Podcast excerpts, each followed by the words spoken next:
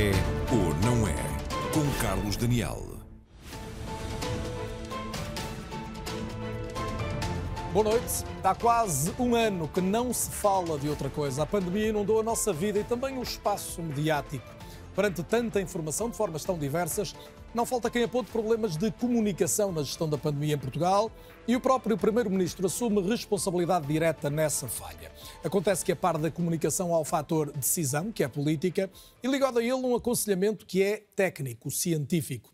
Estas três dimensões cruzam o debate que propomos esta noite para saber se é ou não é possível comunicar bem quando tanta coisa corre mal.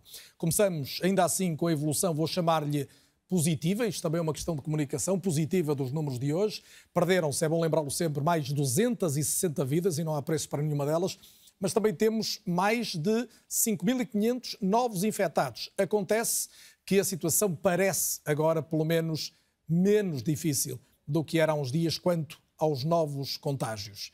É ou não é assim, Ricardo Mexia? Boa noite, Carlos. Obrigado pelo, pelo, convite. Sim, os últimos dias aparentam ter, de facto, uma, uma estabilização e uma redução dos números, principalmente nas regiões norte e, e, centro. Aqui em Lisboa e Val do Tejo ainda não tão É o que nos seguro. impede de dizer, eh, literalmente, que ultrapassamos o pico das, das novas infecções. Sim, vamos aguardar pelos dados de quarta-feira, que tipicamente são dados mais robustos, já não têm o efeito do, do fim de semana.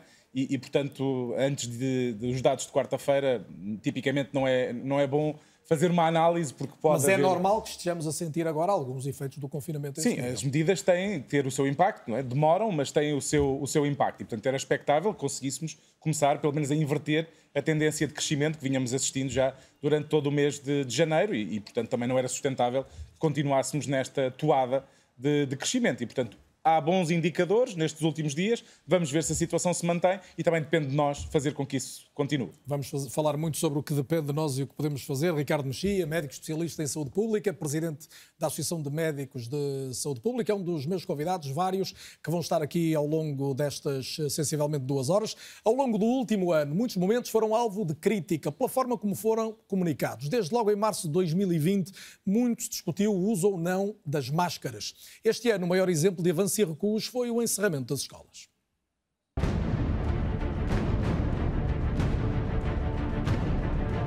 não constitui à data uma ameaça reconhecida para a saúde pública, ou seja, foi identificado de facto um novo vírus, mas esse novo vírus não aparenta competência de transmissão interhumana.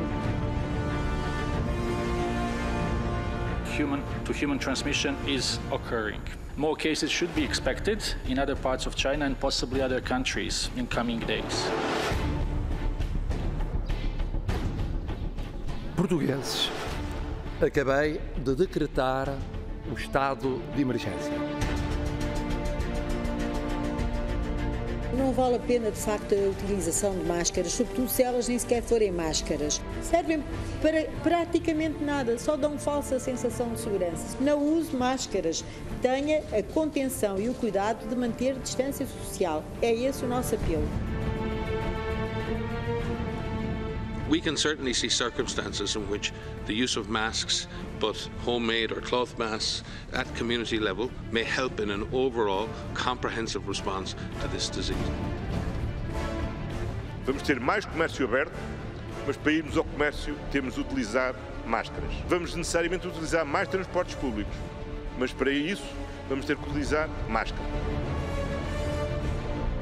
Porque as semanas que se seguem têm de ser de esforço coletivo. E ter de escolher entre o confinamento toda a semana ou o confinamento ao fim de semana é difícil de escolher, mas temos de escolher qual é o mal menor. Houve já discussões, a culpa é toda minha, porque seguramente foi o mensageiro que transmitiu mal a mensagem. Temos que, por simplesmente, adotar uma uma regra rígida e, portanto, a regra é às 13 horas, tudo fechado. Estamos a permitir as deslocações, estamos a permitir os encontros. Não competiria ao Estado dizer se as famílias devem abrir duas janelas ou três janelas, ou se devem ser seis pessoas ou se devem ser dez pessoas. Tantas vezes nos nossos meios de comunicação social, nas nossas casas e junto do nosso grande público, através de estudos, projetos, parcerias, colaborações, investigação e metodologias diversas que têm contribuído em muito para a resposta a esta pandemia no nosso país. Devemos limitar todas as celebrações e os contactos nesta quadra festiva, tendo contacto com os outros membros por meios digitais, por computador, por telefonemas, por visitas rápidas no quintal de uns e de outros, no patamar das escadas do prédio de uns e de outros, com uma troca simbólica de uma compota que um fez ou de algo que seja aprazível. E aqui estou, a dar a cara, sem rebuço nem vergonha, a voltarmos onde estávamos em abril passado. Portanto, devemos fazer tudo para evitar o encerramento das escolas. E só o devemos fazer em último caso. Manda o princípio da precaução que procedamos à interrupção de todas as atividades letivas durante os próximos 15 dias.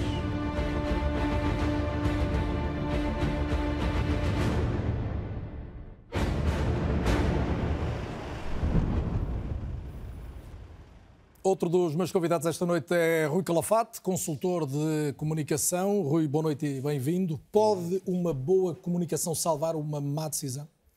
Boa noite, Carlos. Obrigado pelo convite. Uh, a comunicação é importante dizer o seguinte: nós estamos neste momento a viver uma crise que é apenas a prova de que, como alguém dizia, uh, de todas as criaturas que vivem na Terra, a nenhuma há mais frágil do que o homem. Quem dizia isto era, era Homero, que escreveu a Ilíada, a Odisseia, e que nos tempos em que os homens se misturavam com os deuses. O que nós quer, quer dizer é que nós somos muito pequenos e a própria comunicação não salva tudo. A comunicação é uma ferramenta, não é um fim.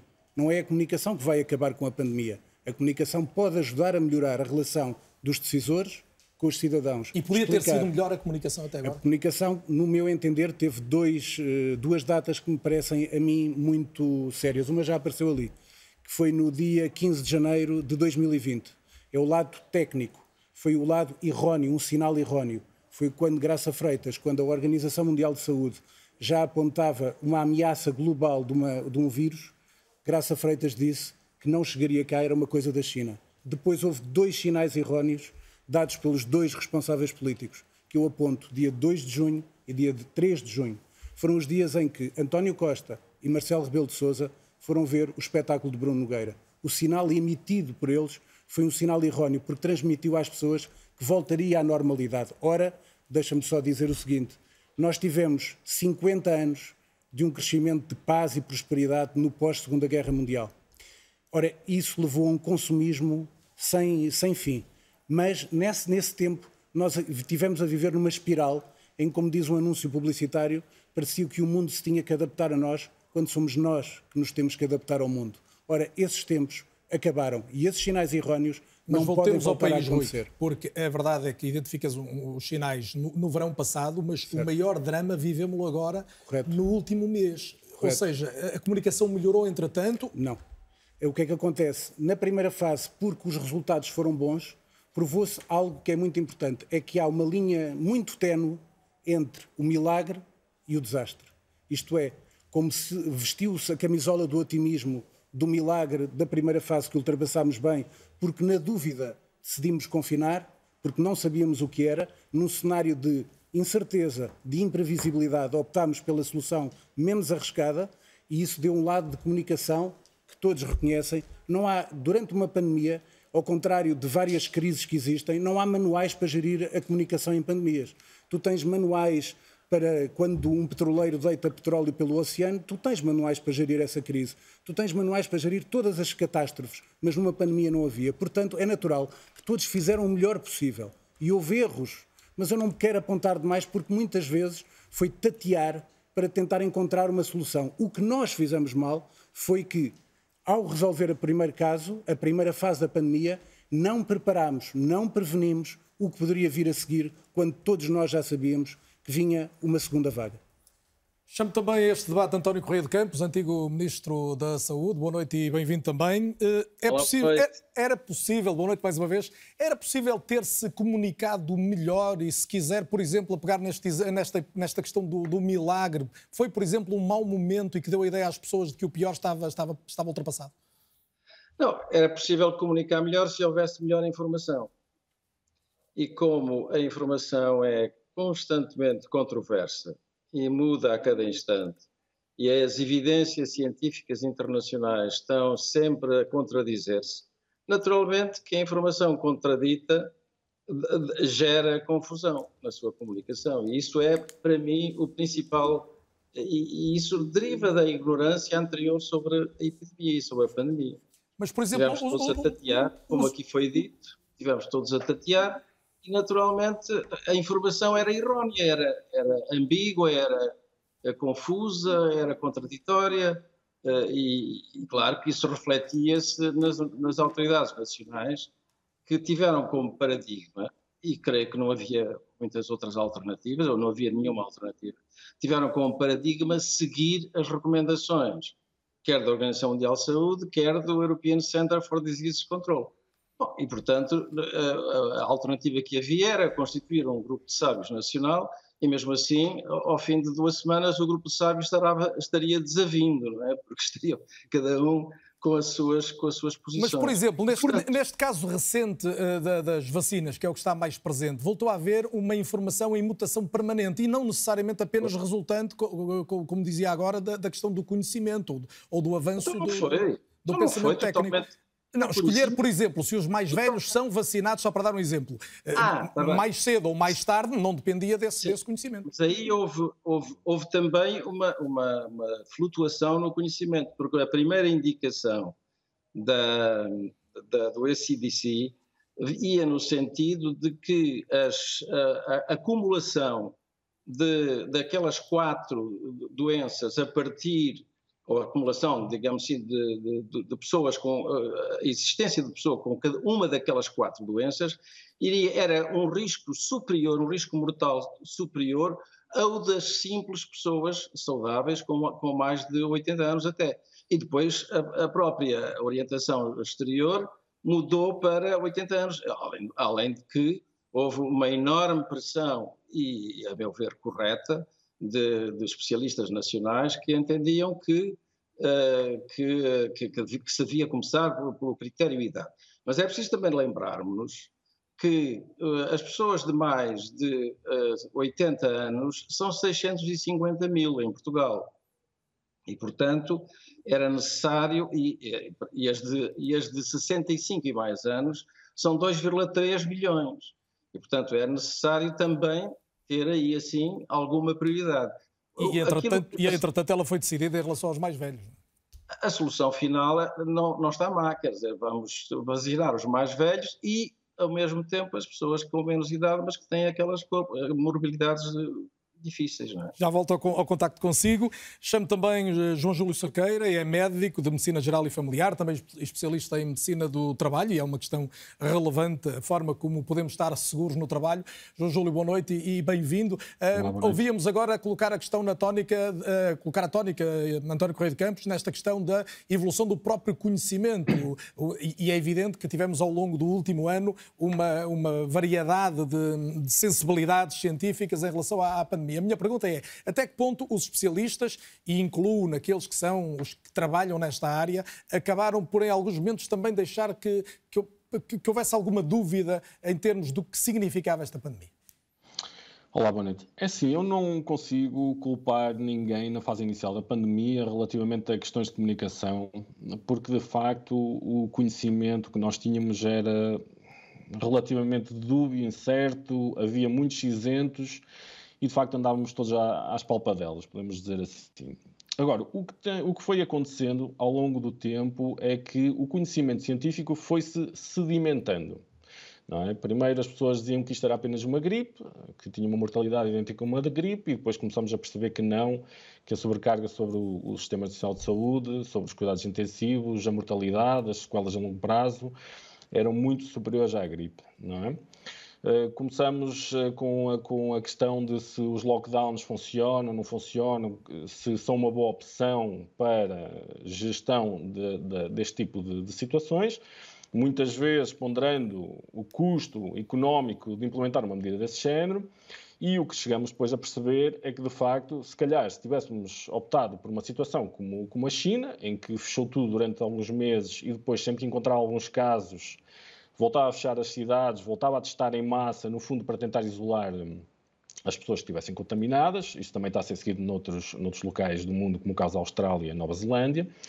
Uh, tivemos esta questão das escolas, que de facto não sabíamos uh, se as escolas seriam ou não fatores importantes de transmissão de infecção e era uma área que para mim ainda havia grandes dúvidas até há pouco tempo e depois realmente começamos a perceber que sim, que as crianças têm uma carga viral semelhante aos adultos, que transmitem, apesar de transmitirem menos, transmitem entre eles e transmitem também às famílias.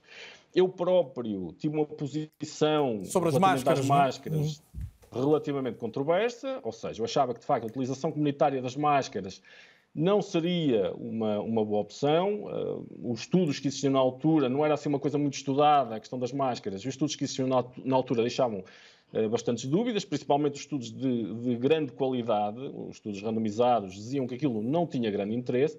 E depois começou a surgir mais evidência nessa área e percebemos que afinal aquilo eh, seria eh, bastante útil. João Júlio, permita-me tentar uh, perceber uh, uma, uma, hipótese de conclusão àquilo que acaba de descrever. É de, de, que hoje estamos com muito mais informação segura do que tínhamos, é isso? Muito mais informação segura. E aqui é a questão que eu queria chegar, e, e talvez mais importante, é que o que aconteceu é que, de facto, o governo foi se adaptando à evidência científica que foi surgindo. Mas houve uma série de pessoas que, inclusive, surgem na comunicação social que continuaram com a narrativa eh, anterior a, a, toda esta produção de evidência, não é? Portanto, continuamos a ter eh, pessoas na comunicação social que nos dizem que isto é uma gripe, que isto aqui não, não, não, eh, não representa grande perigo, sempre a tentar relativizar esta questão. Está a falar de pessoas com e... conhecimentos na área da saúde, designadamente. Exatamente. E que isto é que cria muita confusão também nas pessoas. É que neste momento já sabemos eh, muito mais do que sabíamos eh, em março e este tipo de narrativas já não fazem qualquer sentido. Eu ainda hoje li, eh, João Júlio, gostava de uma resposta sua que, sobre a percentagem escassa, e pedi-lhe uma resposta relativamente rápida, de, de, pessoas que acabam por sofrer verdadeiramente com esta crise, ou seja, uma percentagem muito pequena do todo da população portuguesa. Este é o raciocínio que é perigoso? Eh, continua-se com essa narrativa que, de facto, só uma porcentagem muito pequena da população infectada irá ter consequências, quando isso não é verdade. Tanto é que tem uh, infecção, não na ordem dos 5, 10%, conforme tem vindo a ser sugerido, mas na ordem dos 80%, e muitos dos assintomáticos, não tendo absolutamente nenhum sintoma, muitas vezes ficam com sequelas de infecção. Eu pedi-lhe que repetisse as percentagens, João Júlio. Portanto, está a dizer é que das pessoas infectadas, a percentagem dos que desenvolvem uh, a doença. É Sintomas. É... Na ordem dos 80%. Portanto, não dos 10 ou 20%, como muitas vezes ouvimos e lemos. Não. E mesmo nesses 20% assintomáticos, muitas vezes o que nós vamos eh, ver é que eles ficaram com sequelas relacionadas com essa infecção, da qual não tiveram qualquer tipo de sintoma. Portanto, isto é muito para lá de uma simples gripe e custa imenso estar a ver estas narrativas na televisão. E só para terminar, gostava também de falar da questão da quimioprofilaxia. Ou seja, continua também a haver gente que vai à televisão a dizer que devíamos estar a apostar na, em medicação para tentar prevenir uh, ou a doença ou a gravidade da doença, quando não há absolutamente nenhum medicamento que comprovadamente reduza a probabilidade de apanhar a doença ou apanhando a doença, a probabilidade da doença ser menos grave. Isso inclui hidroxicloroquina, azitromicina, ivermectina e a vitamina D, vitamina C, zinco, entre outras, ok? Não existe nenhum medicamento ou tratamento que tenha demonstrado ser útil nesta fase. E dizer isso, eu acho que roça, roça o criminoso, honestamente e é uma opinião relevante que deixa, que eu posso uh, também uh, pedir um, um, olhar sobre isso a Gustavo Carona, porque além de ser médico também é médico intensivista, portanto trata de doentes todos os dias, está na, na dita linha da frente, neste caso no Hospital Pedro Espano em Matosinhos, tem também tido um papel enquanto uh, divulgador, comunicador das questões relativas à pandemia. Gustavo, boa noite e, e bem-vindo também. Gostava desde logo ter a sua opinião, enquanto médico intensivista, sobre isto que o João Júlio Cerqueira dizia agora. A, a sua leitura é também de que não há nenhum um medicamento que comprovadamente consiga atenuar os efeitos desta doença? Uh, boa noite, obrigado pelo convite, boa noite é um a todos os convidados. A resposta é muito simples, não. Não existe rigorosamente nada neste momento que possa prevenir. Estamos a falar, obviamente, do espectro dos medicamentos que possa prevenir a infecção ou o desenvolvimento da doença grave. Em relação àquilo que o Gustavo Carona chamou numa declaração sua há um par de semanas, umas Olimpíadas da demagogia. Estava a pensar em quê? Tem seguramente a ver com esta questão da comunicação e da forma como se fala da doença. Eh, sim, porque assim, eh, obviamente que nós estamos todos a, a sofrer o impacto das consequências um, ehm, do controle, da tentativa de controle da pandemia. Mas, e é muito fácil criticar as consequências económicas, a, a perda da educação temporária de, de algumas. Um, ehm, de algumas faixas etárias, eh, da nossa própria felicidade e, em alguma medida, da nossa liberdade. Todos nós concordamos com isto, ninguém discorda que estamos a perder. O problema é que a alternativa é desumana. Portanto, eu penso que quem apresenta críticas sem ter uma alternativa honesta é, é, é uma demagogia que me parece intelectualmente desonesta. Ou seja, hum, eu penso que o Carlos também já referiu isso na, na, sua introdução. Aquilo que nós estamos a falar não é só da mortalidade, é do, de um total engarrafamento do Serviço Nacional de Saúde. Ou seja, nós não conseguimos resumir o impacto desta doença ao número de mortos, nem ao número de infectados. Nós estamos, infelizmente, temos que perceber que um, eh, os tais 20%, que, eh, não sei se o João referiu isso, não é? 80% desenvolvem sintomas e desses 80%, 20% precisam de cuidados hospitalares. E esses 20% que precisam de cuidados hospitalares, se nós olharmos para 10 milhões de portugueses, parece um número pequenino, mas é o suficiente para um, bloquearmos o Serviço Nacional de Saúde. Portanto, a alternativa àquilo que está a ser feito neste momento é nós deixarmos as pessoas morrer isoladas. E, e, eu penso que isso nem sequer é uma alternativa na medida em que os profissionais de saúde nunca o deixariam. Iriam sempre tentar ser humanos e ser profissionais e fazer, exercer a sua profissão na tentativa de salvar vidas e entregar uma morte digna quando, um, quando a salvar a vida já não é possível. Gustavo, já vamos é falar mais eu... disso, do que se passa nos hospitais, até porque vou ouvir também a opinião de quem gera comunicação de, de um dos grandes hospitais portugueses, mas eu gostava de, perceber, do, do, seu ponto de vista, como é que se gera esta multiplicação de informações. É que mesmo partindo do princípio de que a maioria da informação divulgada é boa, é, é séria, é segura, há de facto um ruído de muitos meses em redor, em redor desta circunstância. Como é que se consegue passar a mensagem da forma a que as pessoas... Eh, mantenham alguma sensibilidade para o que está a acontecer? É uma excelente pergunta e certamente o desafio é muito grande. Eu acho que primeiro é preciso perceber que nós não podemos descredibilizar as grandes organizações ligadas à saúde, seja a Direção-Geral de Saúde, seja a Organização Mundial de Saúde, assim com duas ou três opiniões. Estas organizações têm a seu, a seu lado, não é? a seu mando, os maiores peritos, os maiores eh, os maiores conselhos de peritos das diferentes áreas da medicina que interessam para este desafio. Portanto, quando nós achamos que a DGS ou a Organização Mundial de Saúde não sabe aquilo que está a fazer, nós estamos a ir contra a ciência. É? E a ciência não nos engana. A ciência é a maior aproximação da verdade ao momento. Portanto, é, é, importante que se diga que não são as caras que nós vemos na televisão que estamos a criticar. Estamos a criticar os maiores consensos científicos que têm a oportunidade de aconselhar as diferentes organizações. E eu acho que também é muito importante perceber que a comunicação social tem um papel importantíssimo, mas nós provavelmente neste momento, na RTP em horário nobre, estamos a falar para as pessoas que já captaram esta mensagem. O que nos falta é chegar às outras pessoas, porque eu acho que as pessoas que escolheram neste momento ver este programa é porque já estão relativamente informadas e preocupadas e conseguem perceber que este desafio é sem dúvida alguma coisa que nós nunca vimos na vida. Como é que chegamos aos outros? E temos que chegar através de uma comunicação não tradicional, através das redes sociais, através de pessoas que têm altíssima visibilidade, como os desportistas, como as pessoas ligadas ao mundo das artes. Portanto, nós temos que interceptar uh, os canais de comunicação à medida de, do, do receptor. Porque Portanto, a mensagem, um trabalho... a informação, Pode a informação está lá. O receptor é que, é que pode é que não estar um bocadinho adormecido. É que pode não estar. Ricardo Mexia, o Ricardo é um dos rostos da comunicação da pandemia. Não sei se posso, se é um exagero esta leitura, mas a verdade é que desde o primeiro momento nos habituamos a vê-lo. E porventura algumas pessoas pensaram até que tinha alguma responsabilidade pública em comunicar e a sua responsabilidade deriva, sobretudo, da sua condição de médico e do lugar que, que, que representa enquanto uh, Presidente da Associação dos Médicos de Saúde Pública. A pergunta que lhe faço é esta: sente essa responsabilidade de ter ajudado ou tentado ajudar a perceber desde a primeira hora e, e já agora, se quiser, a resposta a isto dizia o Gustavo Carona. Até que ponto uh, sente que há um público que fica fora deste espectro da, da grande comunicação de massas?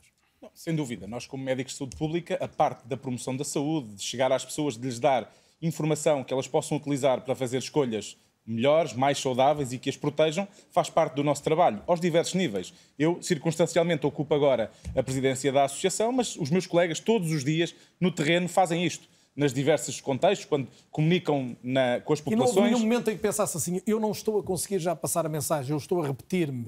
Pensou uh, nisso? Em algum... Não, eu acho que houve uma altura, seguramente, que fruto desta, uh, deste turbilhão, uh, é difícil de que forma é que nós podemos passar a mensagem de forma melhor, porque nós constatamos de facto que há coisas continuam a acontecer e que não deviam acontecer. E há muita gente que, fruto também desta informação, às vezes errónea, outras vezes puramente desinformação, deliberada, acaba por incorrer uh, nesse, nesses erros. Nós sabemos que uh, o, temos uma baixa literacia em saúde, temos também uma baixa literacia científica. E isso também perpassa, por exemplo, para os nossos decisores. E, portanto, quando se diz que não devia haver um conselho de peritos que pudesse reunir e, de alguma forma, balizar a informação e dar opções para que os decisores depois as possam tomar, com total autonomia, ou seja, eu acho que deve ser respeitada Mas isso que é tem acontecido. O que acaba por acontecer é que os decisores interpretam a informação de diversos especialistas. Várias vezes eh, ouvimos dizer que os especialistas, cada um tem a sua opinião. E não tem que ser assim. Mas qual ou seja, a sua sugestão, Ricardo? Há outros países que reuniram grupos de especialistas uns deles indicados pelo governo, outros reuniram de forma independente, que coligem a informação e apresentam essa informação de forma estruturada, com recomendações concretas. E depois os decisores podem ou não adotar essas decisões. Nós tivemos uma espécie de órgão que fez isso, que foi o Conselho Nacional de Saúde Pública, e que, eh, quando perguntado sobre se devia encerrar ou não as escolas, há um ano, disse, há um ano, disse, disse não. que não. E no dia seguinte o governo disse que encerrava as escolas. E, a meu ver, isso é absolutamente transparente. Portanto, há um órgão científico de peritos que aconselham e que decidem num determinado sentido. E o governo depois, na posse dessa informação, fará aquilo que achar melhor. Mas foi claro, ou seja, os peritos disseram que não eram para encerrar. E agora podiam pronunciar sobre essas matérias. Seguir, a avaliação maioritária foi de que valeu a pena encerrar. Mas eu concordo que a decisão do governo de encerrar as escolas, e aliás todas as decisões do confinamento na altura, foram aquilo que nos permitiram ter aquele sucesso na altura. E foi também as, as decisões, ou o atraso nas decisões, ou uma maior liberalização daquilo que foi o comportamento, que nos trouxe a janeiro de 2021, com uma enorme dificuldade em controlar e, a pandemia. E é que o governo mais falhou a comunicar? Eu acho que a, a comunicação... O governo, a DGS, o Estado, no fundo, quem Olha, tem que gerir eu a estava-me aqui a meter com, com o Rui, que disse que não havia manuais. Mas há. há manuais de comunicação de crise em saúde pública, não, em emergências. Não de pandemia.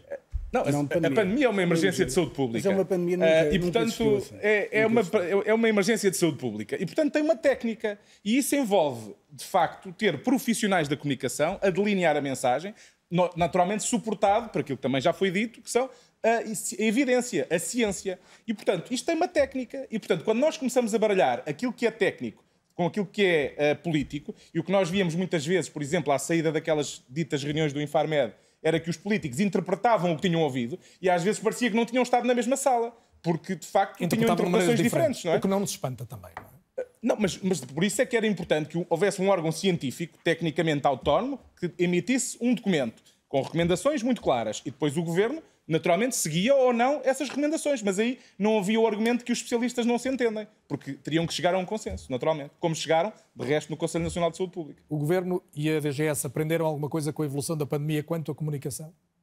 Uma pergunta muito direta. Repara, o problema é que nós, no, no, último mês, se contarmos ainda o período festivo, as coisas não nos correram particularmente bem. E há aqui uma parte que também tem a ver com a comunicação. E, portanto, a mensagem de, eh, de alguma forma, aliviar o, o Natal teve consequências. O facto de nós, com a chegada das vacinas, termos de alguma forma orientado o discurso todo para essa componente, fez com que as pessoas não mantivessem aquilo que eram as medidas de distanciamento, etc. E, portanto, o discurso positivo, e é fundamental que haja um discurso positivo, e as vacinas são uma excelente notícia, são uma enorme arma de saúde pública, são provavelmente a chave para sairmos da pandemia, mas isso não invalida que só vá ter sucesso quando nós tivermos co coberto uma proporção importante da população, o que ainda está a uma distância substantiva para nós lá chegarmos. E, portanto, a mensagem nessa altura, até porque nós não tínhamos vacinas para dar às pessoas, portanto, comunicar muito a questão da vacinação não nos ajudava particularmente porque não tínhamos nada para lhes oferecer nesse momento. temos muito poucas doses a chegar. Não é culpa do governo, mas a esperança não nos salvou de passar pelo que estamos a passar. Exatamente. Rui Calafato, o, o Ricardo Mexia tocava aqui num, num ponto sensível, que é até que ponto a comunicação eh, misturou demasiadas vezes ou não a dimensão política e a dimensão técnica. Foi um dos problemas? Também acho que foi um dos problemas. Acho que muitas vezes isso eh, banalizou a mensagem e confundiu as pessoas, porque não percebiam bem se aquilo era técnico, ou científico, ou político. Mas eu chamo a atenção de um assunto. Aqui o, o Ricardo estava a falar das questões do Infarmed, e eu tenho que fazer esta pergunta quase em defesa do governo, dos decisores de grandes empresas, eh, de quem quer tomar uma decisão. Por exemplo, quando numa reunião do Infarmed, os ditos especialistas dizem que os óbitos se vão atingir 150 óbitos só em fevereiro, e quando já temos 270, como é que fica um decisor? Quando os ditos especialistas não dão a informação porque não a têm. É impossível quase de adivinhar, porque é uma incerteza. Mas há outro problema. Não é só o problema, o Paulo Pena tem escrito muitas vezes, já fez O Paulo ainda não falou, mas já vai falar Já assim. vai falar, o Paulo Pena, Paulo Pena, está- está- tem- já fez sobre a questão das fake news. Mas mais do que a questão das fake news, eu gostava de chamar a atenção de algo que o Gustavo falou também ali por um momento, mas não explicou bem. Eu já lá vou daqui a pouco dar uma sugestão ao Governo sobre como devemos planear melhor e comunicar melhor, mais à frente. Mas quero dizer algo que baralha muitas pessoas. E é um problema que, graças a Deus, estas boas notícias sobre a vacina, mas neste caso não há vacina que chegue nos- nas próximas décadas a Portugal. É que se baralha tudo. O que é que eu quero dizer com isto? Nós vemos nas televisões advogados a falar de pandemias. Se qualquer português sair à rua e der um pontapé numa pedra, debaixo da pedra saem 50, 70, 100 especialistas em vírus e pandemias. Ora, isto hoje são os dias da ciência. Portanto, quando as pessoas lá em casa, mesmo informadas, veem advogados, políticos desempregados, arquitetos a falar sobre algo que não têm a mínima noção do que estão a falar, é errado. Mas não é só nestas questões. Rui, Noutras também, só a política, questão para há uma série recentrar, de especialistas e eu vou em querer Portugal essas- essas a dicas correrem concretas. A falarem de algo que não Vou sabem. querer essas dicas concretas, só retomando a questão. Uma separação entre, designadamente, a comunicação da Direção-Geral da Saúde, mais técnica, Concordo. e a do Governo, tinha sido uma vantagem? Eu vou dar aqui um. Eu vou, eu, no meu entender, sim. Mas ainda vou mais longe. Neste momento, nós começamos, desde o início, março e abril, tivemos este modelo de conferências de imprensa que estava geralmente o decisor, o responsável político, e um, um responsável técnico, científico. Graça Freitas, Marta Temido. Isto houve quase uma overdose de conferências de imprensa destes responsáveis. Eu, neste momento, apontaria até para esta nova fase, como nós estamos a ver, e isto é visível e é compreensível, qualquer pessoa, qualquer ministro que fosse da saúde, de qualquer partido, estar todos os dias a ser causticado por um número de fatalidades, isto massacra as pessoas. Qualquer pessoa se sente. Todos nós sentimos o falecimento das pessoas. E por isso eu chamo a atenção do seguinte: há vários decisores neste momento que parece que estão em, quase em curto-circuito. O que é que eu sugeria já a priori?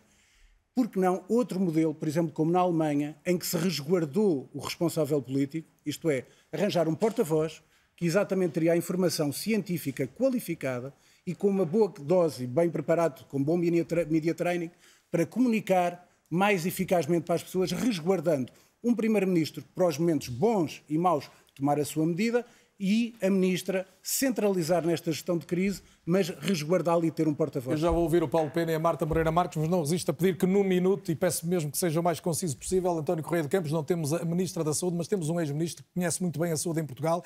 Eh, Percebe esta dificuldade identificada pelo Rui Calafato, ou seja, que há uma pressão muito grande, também mediática, e que porventura resguardar a Ministra podia ter sido uma boa medida?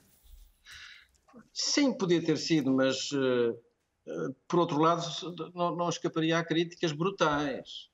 A crítica de, de não estar eh, comprometida, com, envolvida na defesa da, da saúde dos portugueses e de não dar a cara.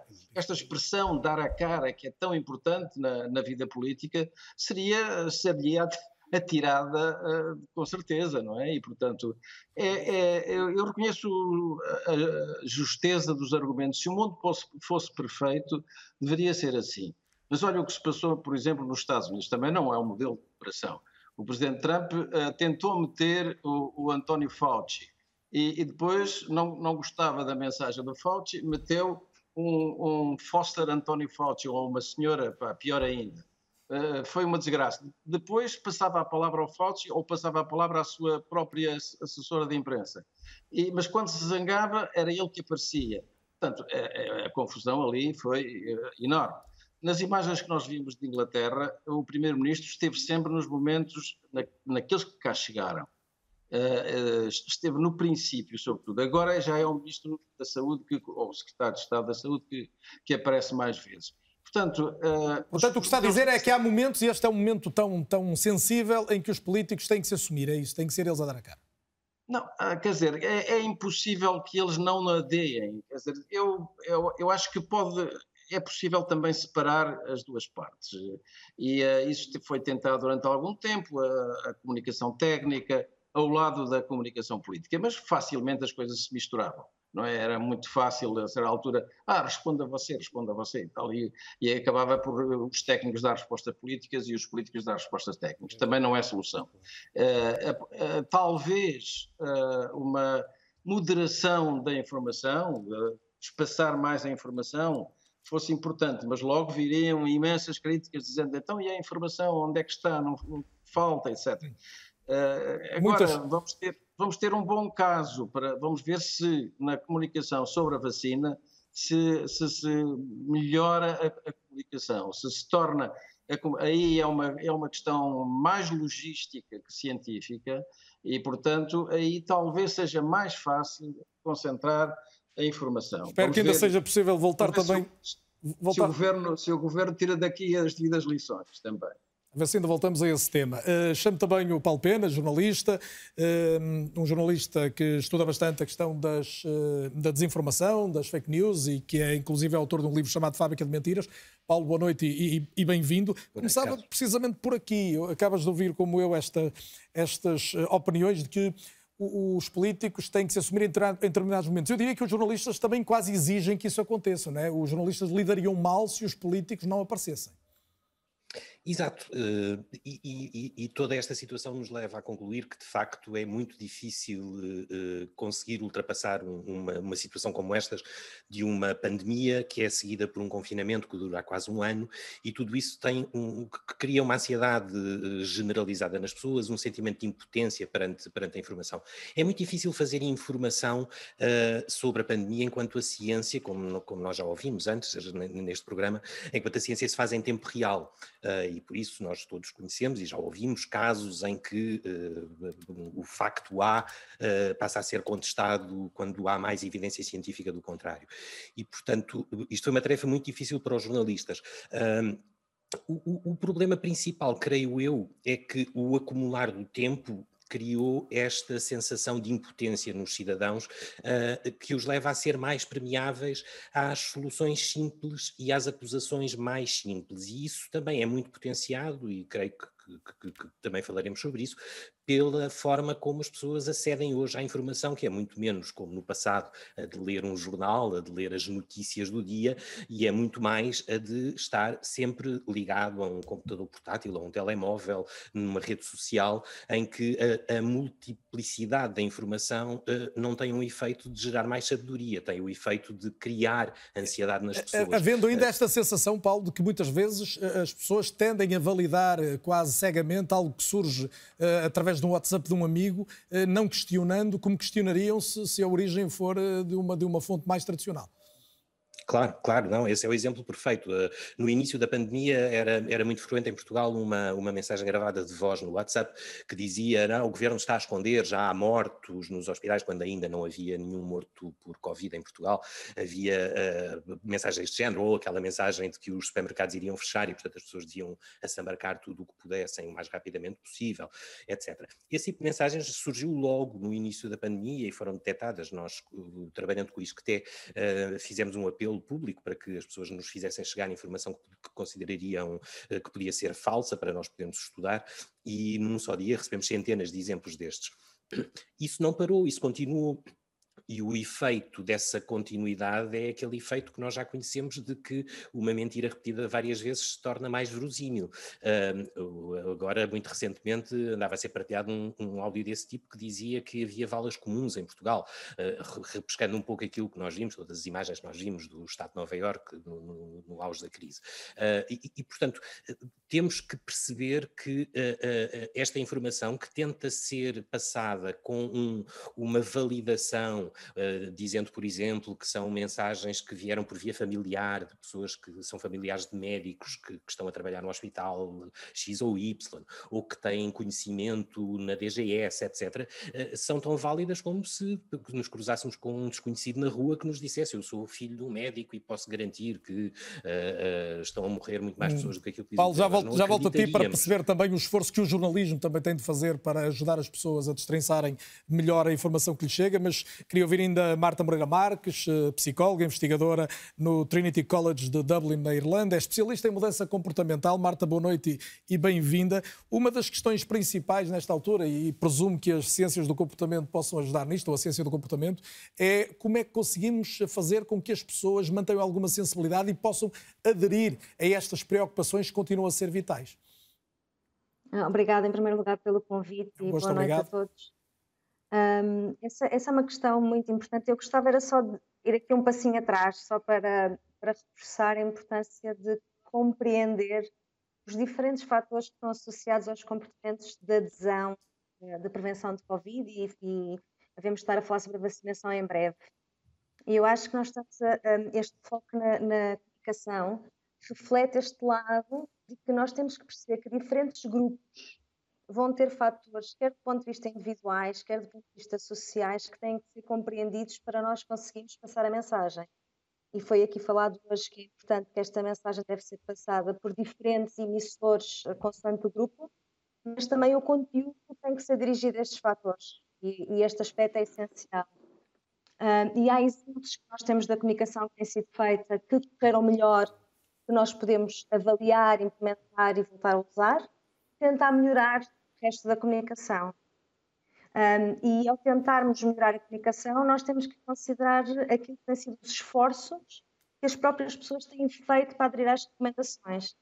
Tem-se falado muito nesta questão das pessoas que não aderem, que não, que não põem o comportamento em prática, uh, a culpabilização, mas que é a realidade é que uma grande parte das pessoas têm tentado implementar estes comportamentos há, há 10 meses, com muito esforço, com muitas situações complicadas, e nós temos que reforçar este esforço em ter uma comunicação positiva que ajuda que as pessoas compreendam qual é o seu, qual é, que é o seu impacto, qual é, que é o seu papel como é que nós todos juntos podemos de facto lidar com esta situação. Marta, eu acho que este aspecto também é vamos retomar a nossa conversa nesse ponto a seguir, até porque a sua comunicação em termos de, do, do, som que nos chega também tem que ser um pouco melhorada para, para percebermos melhor, embora o essencial é perceptível, mas vamos ver se conseguimos melhorar. E agora é hora de fazer um curtíssimo intervalo, o intervalo é mesmo muito pequeno. Eh, voltamos já para continuar a discutir até que ponto a comunicação nos pode ajudar a lidar melhor com a pandemia, sendo ela melhor também. Até já.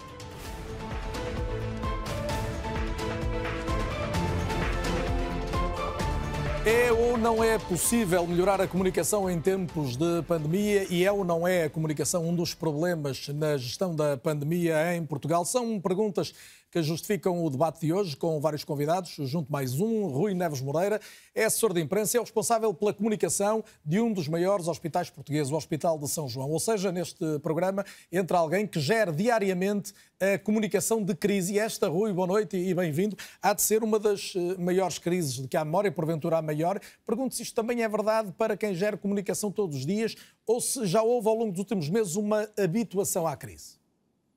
Boa noite. Eu começo por agradecer o convite. E eu queria começar com uma pequena nota de concordância com a última intervenção do doutor Ricardo Mexia. Isto porque, efetivamente, os princípios da comunicação de crise estão mais que estudados e há muita literatura sobre isso. São eles a antecipação, a transparência, a agilidade e a qualidade informativa. Ah, e eles são transversais, esses princípios, à morfologia de todas as crises. Por isso, ah, eu acho efetivamente que, por muito bem intencionadas e eficientes que sejam as medidas que se tomam, eu acho fundamental que a comunicação seja pensada nelas desde o início. Isto pode ser fundamental para a eficácia, para a transmissão e para a sua concretização. E agora, respondendo diretamente à, à tua questão, Carlos, efetivamente isto é um desafio único na carreira de qualquer profissional de comunicação, principalmente que está, está à frente de um, de um hospital ou que está à frente de uma instituição de saúde. Mas, mas efetivamente existe aqui uma, uma evolução e diferenças entre as várias fases, as fases da pandemia. E desde logo no início, o fator novidade, uma grande avalanche de, de solicitações, de curiosidade, havia conhecimento não só do vírus, como da dinâmica dos hospitais, como da dinâmica. E estás a dizer isso da parte dos jornalistas, designadamente, é isso? Também, exatamente. Naturalmente, existe uma, uma grande preocupação com a população em geral, por sua vez, traduz na preocupação, na curiosidade da parte dos jornalistas. Isso na primeira fase. Na segunda vaga, assistimos a uma, a uma preocupação, uma preocupação, eh, uma preocupação com com o funcionamento e com o planeamento de, dessa segunda vaga, eh, naturalmente, e do, do plano outono-inverno, que se previa a coabitação de vários vírus e infecções respiratórias. E nesta terceira fase estamos a assistir uh, à catástrofe. E, e a catástrofe é, um, é, uma coisa curiosa nesta fase. Eu, pelo menos, acho que é curioso, porque acho que neste momento deveríamos estar a falar sobre, sobre vacinação. E a vacinação teve um, um processo uh, de, muito simbólico e muito significativo no final da no final do ano. Do ano, em dezembro. Exatamente, e neste momento assistimos, uh, no início do ano, uma secundarização de, dessa vacinação com os cenários complexos que, que, assistimos em todo, em todo o país, com as filas de ambulâncias, com os problemas de oxigênio. Rui, e essa imagem momento... das filas de ambulância uh, uh, justifica-se que fique como uma das marcas da pandemia? Ou melhor, a pergunta se calhar faz mais sentido assim: é inevitável que seja uma das imagens que vão marcar a nossa memória deste tempo? É assim, eh, eu acho que é inevitável eh, se seguirmos um pressuposto. Eh, eu acho que é fundamental, e aqui entro com, com a postura do Hospital de São João nesta pandemia, de transparência, de abertura, de disponibilidade para, para receber os jornalistas e para mostrar essa realidade. Isto porque quando os hospitais fecham essa realidade, a realidade que se vê é a realidade que está fora de portas. E neste momento, em alguns pontos do país, a realidade fora de portas é efetivamente as filas de ambulâncias. Portanto, acho que nesse momento, quando não existe essa abertura, quando não existe essa, essa, essa vontade de mostrar a realidade dentro dos hospitais, naturalmente eh, não podemos, não podemos evocar o sensacionalismo quando o que se trata é da realidade. Muitas vezes, naturalmente, a realidade que, que é permitida. Oi, há mais uma questão que gostava de colocar e que tem a ver com, no fundo, qual é a essência de um trabalho de alguém que faz assessoria de comunicação, que tendencialmente, tende, eh, tendencialmente pretende valorizar aquilo que se faz de bem na instituição que serve e, de certa forma, atenuar aquilo que é o, o, um mau sinal público. A verdade é que, neste caso, muitas vezes aquilo que é o que corre menos bem é fundamental que seja público, não é? Isto, isto inverte essa lógica. Sim, eu acho que, eu acho que o, Hospital de São João é, é, um bom exemplo disso, mas é um bom exemplo disso por uma razão muito simples e eu não quero parecer presunçoso a dizer isto, porque o Hospital de São João é um hospital com, com autoestima. Uh, há uma perfeita consciência dos resultados, da, da, inovação contínua fruto de ser um hospital universitário e dos profissionais de saúde que se lhes reconhece não só competência e notoriedade, como a capacidade de, de transmissão de mensagens. Mas, mas, acho que a importância da transparência, mais uma vez digo, a transparência é, é um dos princípios princípios básicos da comunicação de crise. É fundamental para, para chegarmos à população com, com efetivamente a mensagens de, de realidade que nós queremos. E no Hospital São João, nós sempre dissemos, uh, em todas as reuniões de gabinete de crise, ficou definido que comunicaríamos prim, o primeiro curado com o mesmo brilho, o mesmo sentido de responsabilidade da, da primeira morte. E acho que isto é, é, a melhor imagem que se pode ter uh, de, de um hospital, de um hospital que tem uma grande preocupação com, com as três dimensões da, da, sua imagem, a imagem real, que é fruto do seu trabalho, a imagem projetada, que é aquilo que, que, é, que é, o meu trabalho, o, aquilo que fazemos na comunicação do dia a dia, e depois o resultado e o cruzamento de tudo isso, que é, que é a imagem percebida, eh, que é, que é a leitura, naturalmente, da, da população em geral. Neves Moreira, agradeço também a leitura que trouxeste em direto a este ou Não É. Boa noite e muito obrigado. Retomo o contacto com a Marta Moreira Marques, psicóloga. Uh, Marta, esta questão que o, que o Rui Neves Moreira trazia agora, uh, a questão de, uh, da relevância que tem para as pessoas genericamente perceberem o que está a acontecer nos hospitais. Isso pode ser uma pedra de toque crucial para aderirem àquilo que é fundamental respeitar. Primeiro queria só confirmar que me estão a ouvir bem agora. E o som está, está muitíssimo melhor, sem dúvida. Ok, ainda bem. Uh, sim, é um aspecto crucial as pessoas terem uma noção clara do que é que está a acontecer. Uh, Falou-se da transparência na comunicação, isto é uma forma também de transparência e perceber que aqui ao nosso lado há esta realidade. Uh, e isso apela também ao lado emocional das pessoas e esta compreensão de que, de facto, está a acontecer a 2 km, a 1 km, num espaço que eu conheço de outra realidade. Ao mesmo tempo, também temos que perceber que quando é feita esta comunicação e quando é utilizada uma comunicação baseada na imagem, naquilo que está acontecendo numa realidade mais difícil e mais emotiva, também temos de ter cuidado para que isto não provoque um medo excessivo que possa paralisar as pessoas. Portanto, tem que haver aqui um equilíbrio entre dar lugar a conhecer exatamente o que é que está a acontecer, puxar para este lado emocional, compreender aquilo que nós estamos a contribuir em termos de Serviço uh, Nacional de Saúde, se cada um de nós fizer os comportamentos recomendados, mas ao mesmo tempo também dar às pessoas aquilo que são as competências para poderem pôr em prática esses, esses comportamentos. Outro, outro dado que, que, é muitas vezes discutido é até que ponto os portugueses, e a, e a Marta há pouco antes do intervalo tocava nisso, mas estávamos com dificuldade em ouvir de facto, estão agora a cumprir menos. É uma ideia feita e que, e que graça na comunidade. Os portugueses agora estão a cumprir menos do que cumpriram na, na, primeira fase de confinamento e a serem responsabilizados por isso. Falou do medo, esta questão da responsabilização é outra questão muito, muito importante.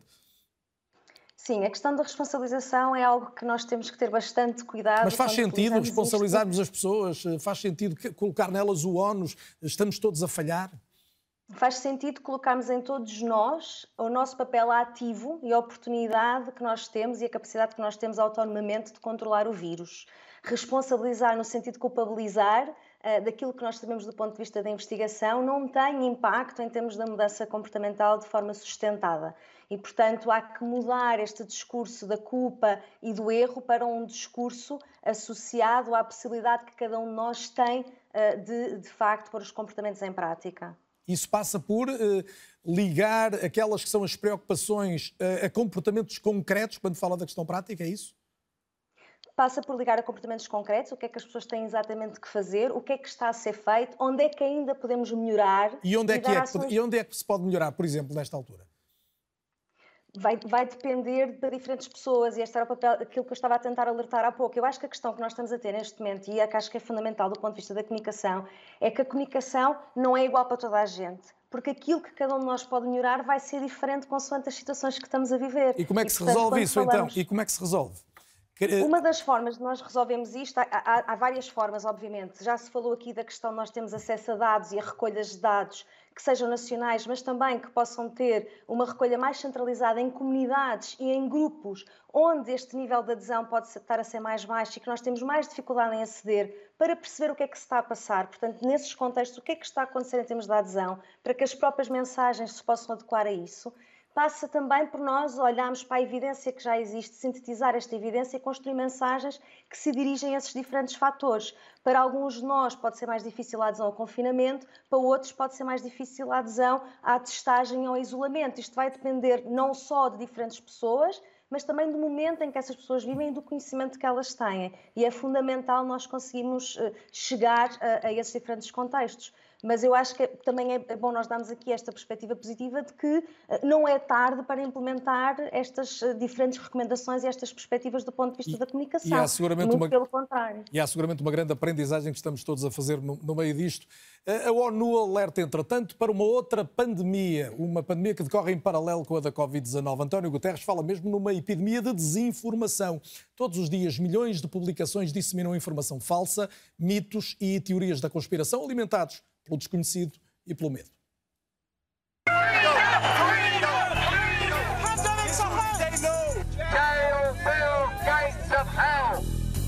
Hydroxychloroquine. Hydroxychloroquine. They're going to be poisoned. Are you going to Are you going to stand for that? There is no coronavirus. They're not treating people with coronavirus. They ain't. There's a liar. Did we create the pandemic? Are we trying to profit from it? Se há um rosto e um nome que a pandemia mergulhou nas teorias da conspiração, é o de Bill Gates. Bill Gates is saying that we have to have mandatory vaccinations until we all take the vaccinations, the whole world is on lockdown. Milhões de pessoas acreditam que o empresário está à frente de um plano para controlar a população mundial, introduzindo, através da vacina, microchips no corpo humano. None of you, none of you know what the hell you are all talking about. What happened to Bill Gates? Why is he not in jail? A servir de rastilho esta conferência que o fundador da Microsoft deu em 2015. If anything kills over 10 million people in the next few decades, it's most likely to be a highly infectious virus rather than a war. Mais de 30 milhões de pessoas viram este vídeo. Para muitos bastou como prova cabal do envolvimento de Bill Gates na criação do vírus. Uma hipótese que existe apenas no perigoso terreno das conspirações, onde tudo se diz e tudo se escreve. We are also seeing another epidemic, a dangerous epidemic of misinformation. So, what are you laying? Fiber. Fiber. What kind of fiber? Fiber optic 5G ones. You know, when they turn this on, it's going to kill everyone, and that's why they're building the hospitals? Everywhere they're turning on 5G is where this so called virus is coming now. No to 5G and the radiation that comes with it, because all our kids are going to be harmed. 5G tower. Zero G now. Um estudo do King's College de Londres diz que 22% dos jovens acreditam que há uma relação entre a instalação do 5G e o aparecimento do vírus. As autoridades de saúde insistem, a única evidência é que o vírus terá sido transmitido através de um animal. Have you seen anything at this point that gives you a high degree of confidence that the Wuhan Institute of Virology was the origin of this virus? Yes, I have.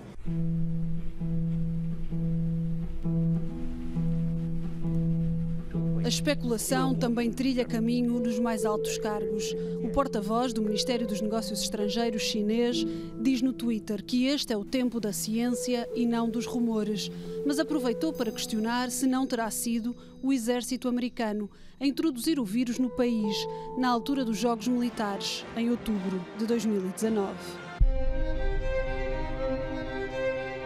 A internet foi, desde o início da pandemia, o terreno fértil dos mitos e dos medos. We see patients day one, we put them on hydroxychloroquine, they come back day seven, day ten, and they're negative. It eradicates the virus. It is a cure.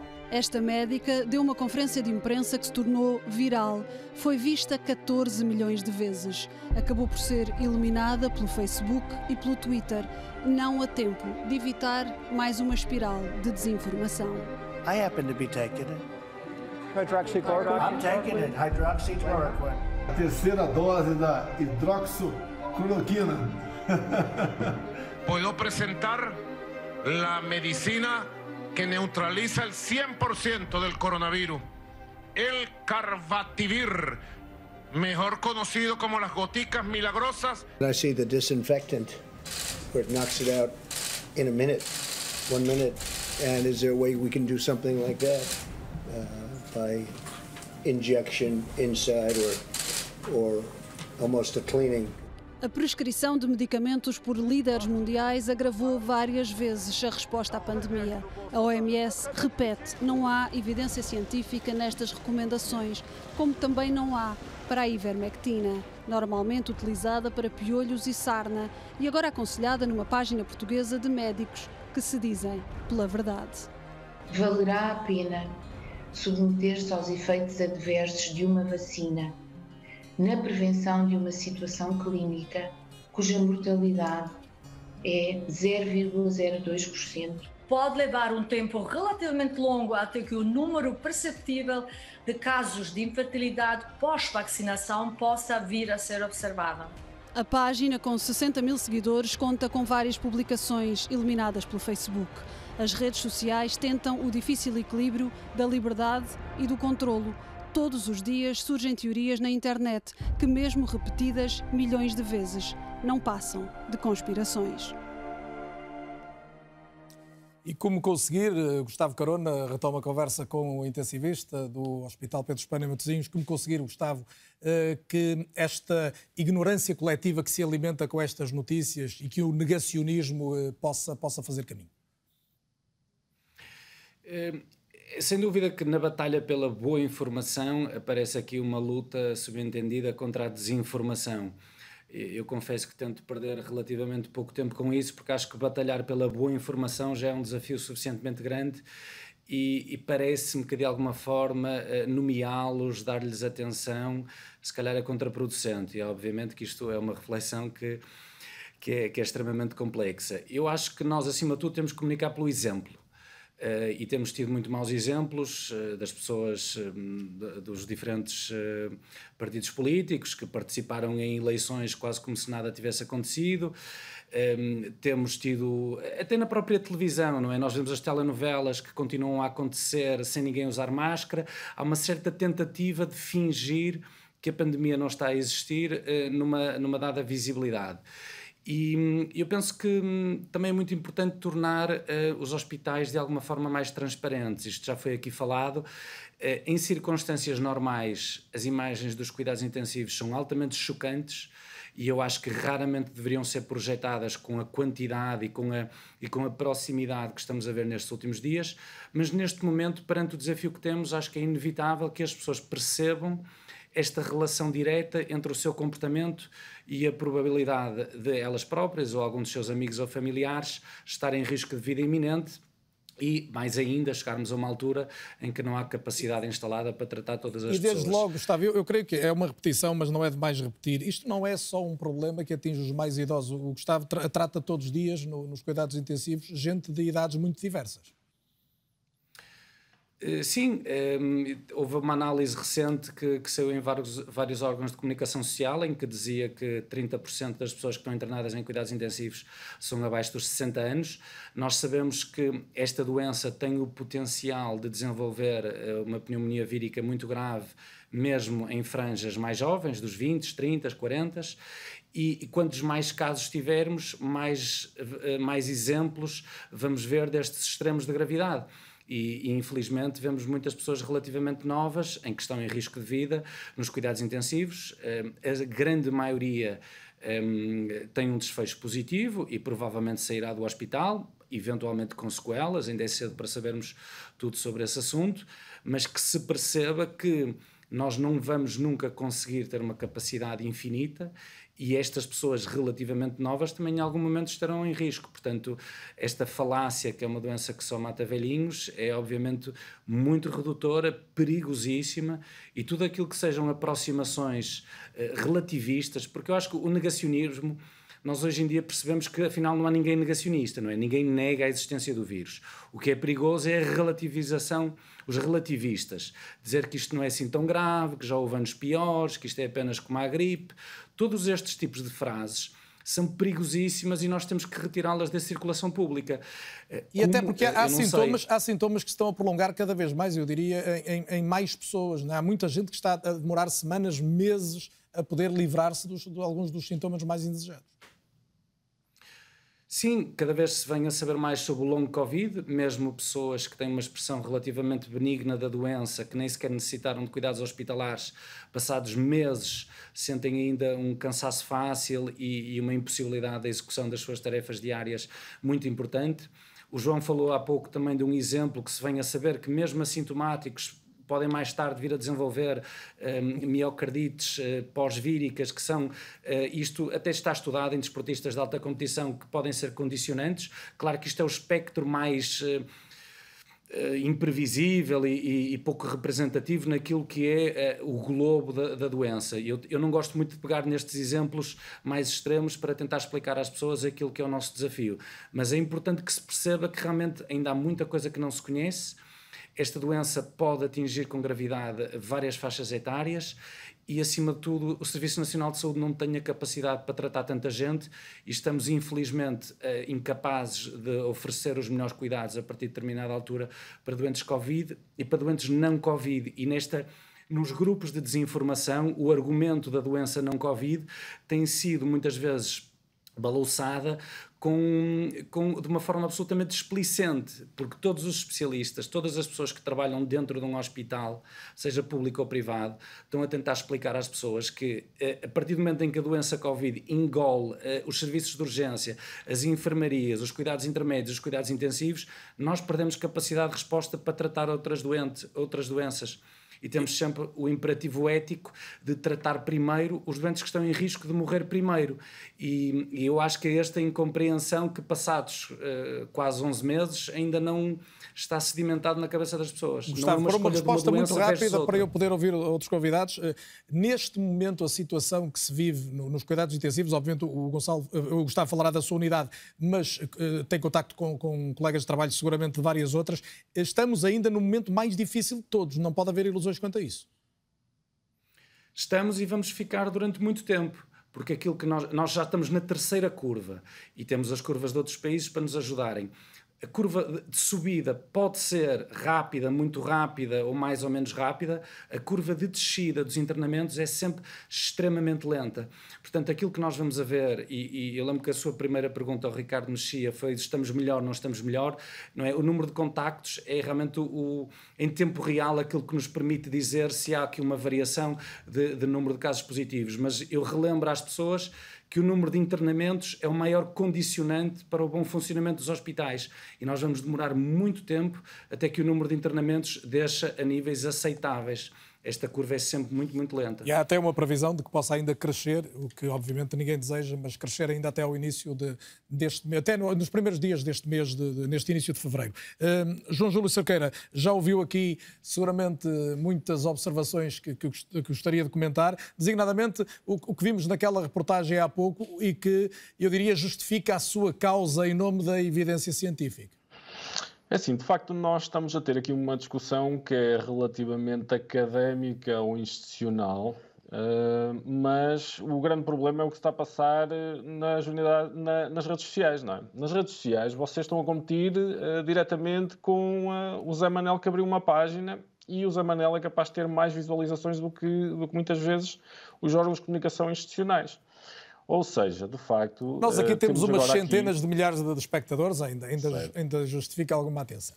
Certo, mas é para perceberem a gravidade do que está a acontecer nas redes sociais, porque de facto neste momento são uma selva não regulada em que qualquer pessoa pode fazer qualquer tipo de afirmação e o que acontece é que muita gente leva aquilo a sério, sejam especialistas ou não especialistas. Isto aqui é de facto problemático e a Europa, que já classificou esta questão como sendo a desinformação, a pandemia do século XXI, tem que começar a pensar seriamente em regular este espaço e, de facto, responsabilizar quem é produtor eh, de forma basicamente sistemática de notícias falsas e desinformação. Nos casos que vocês puseram aí, é estranho como é que nós temos uh, entidades reguladoras da profissão, como é o caso da Ordem dos Médicos, Ordem dos Médicos Dentistas, Ordem dos Enfermeiros, Ordem dos Psicólogos, que perante determinados profissionais de saúde que têm determinadas opiniões que não são uh, opiniões uh, Validadas pelo conhecimento, é isso? Sim, são, sim no fundo, eh, eu, queria tentar fazer aqui uma distinção entre uma opinião e, de facto, a desinformação, não é? Porque a opinião toda a gente pode ter, mas a partir do momento que os factos vão contra determinada opinião, já não estamos a opinar, estamos a desinformar. Não é? Aquela velha frase uh, que todos temos direito à nossa opinião, mas não aos nossos factos, não aos nossos próprios factos. São Exatamente, ou seja, uh, neste momento o que nós assistimos, e também com aquelas manifestações, foi uh, uma fusão de paranoias entre a extrema-direita e a extrema-esquerda, uh, a esquerda ligada à área das medicinas alternativas e do naturalismo, da quibiofobia, etc, etc. E, de facto, o que verificamos é que temos, no, no caso da extrema-direita, uma tentativa de descredibilização da, das instituições, ok, pela, pela base, e no caso da, da extrema-esquerda temos a, a, promoção de teorias da conspiração baseadas na, na, na, no caso do Bill Gates, do 5G, de, de que isto é tudo uma, uma, uma palermia. Portanto, temos aqui na, uma, uma fusão. O que o João Júlio está a dizer é que não há apenas informação errada ou desinformação avulsa, há uh, ideologicamente, informação ideologicamente preparada. Ou desinformação, há neste caso. Dois espectros no extremo, um do lado do, à, à, direita e outro à esquerda, que se uniram durante esta, esta crise, no fundo, com uma mensagem de desinformação, uns no sentido de eh, descredibilizar as instituições, outros porque de facto eh, já eram e continuarão a ser promotores de desinformação relativamente à Big Pharma, já eram anti-vacinas, já tinham este discurso, eh, no fundo, anti-institucional, principalmente relativamente à medicina convencional. Portanto, isto continua a acontecer. E eu não estou a ver como é que. O João Júlio, pensa, haver... pensa permita-me só esta pergunta: que, que já, já houve em Portugal efeitos nocivos desse tipo de desinformação, designadamente na não valorização da, da doença a determinados momentos? É difícil medir isso. Agora, nós sabemos que, por exemplo, eh, no caso da, da Alemanha, onde a extrema-direita tem maior poder político, é onde a propagação dos vírus, do vírus foi maior por exemplo. Temos esse exemplo concreto. Nós temos agora pessoas que vão aos hospitais e tentam tirar de lá de dentro os doentes do, das unidades de cuidados intensivos.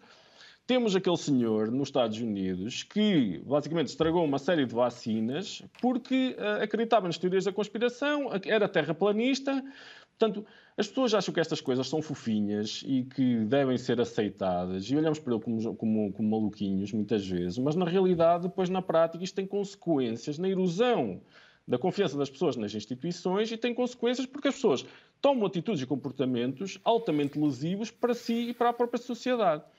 Portanto, enquanto uh, não houver por parte dos governos uma, uma, uma, sensibilização, uma sensibilidade relativamente a esta problemática, de começar a regular as redes sociais e a forma como uh, alguns grupos fazem endoutrinação de massas, uh, como eles, no fundo, constroem cultos que já não são, no fundo, já não cedem aos factos, não interessa a realidade. Eles já têm aquele, aquela narrativa e, e, vocês podem estudar todo o tipo de comunicação e mais alguma, porque perante a situação, o momento em que eles estão dentro do culto, já não interessa o que, o que nós temos para dizer. E é na linha desta eles opinião. são completamente resistentes aos factos. É na linha desta opinião do João Júlio que vamos agora tentar perceber, no habitual raio-x do é ou não é, como é que a desinformação se espalha nas redes sociais.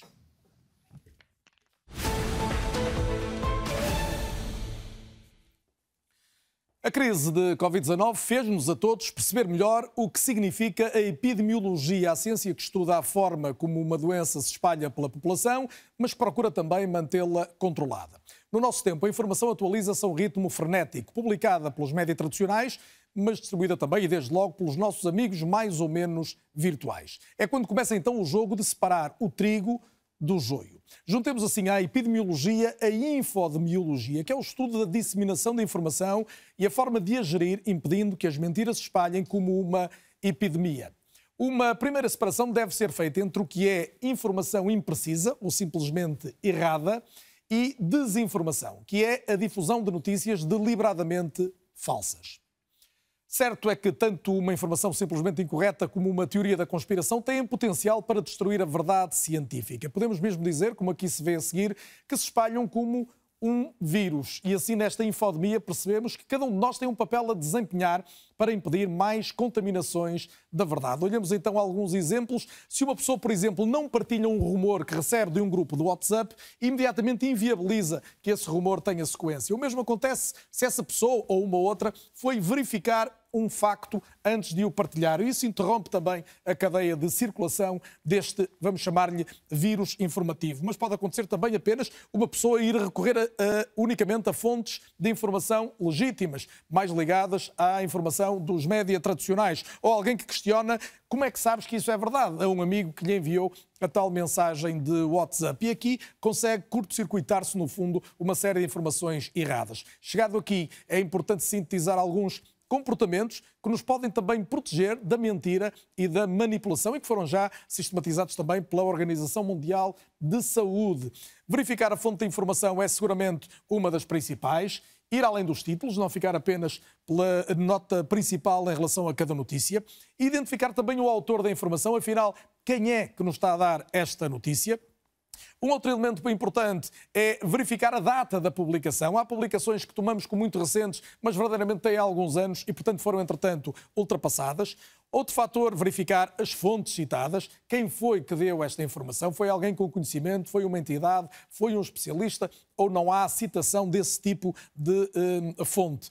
Refletir no próprio ponto de vista, até que ponto as nossas convicções, as nossas crenças influenciam ou não a forma como estamos a percepcionar uma informação que nos é transmitida. E depois recorrer sempre a organizações de fact-checking, o que o jornalismo, vale a verdade, também faz cada vez mais, tentando mostrar a cada momento o que é verdade e o que é mentira. São algumas das pistas que podemos deixar para que funcione melhor a nossa capacidade de destrinçar entre a verdade e a mentira. E, Paulo Pena, isto que eu estive aqui a enunciar é algo que que é da tua preocupação permanente e a pergunta para ti é, eh, a partir deste, deste risco de que se falava há pouco também, é que se pode eliminar uma série de conteúdos, mas eles podem continuar a circular de facto.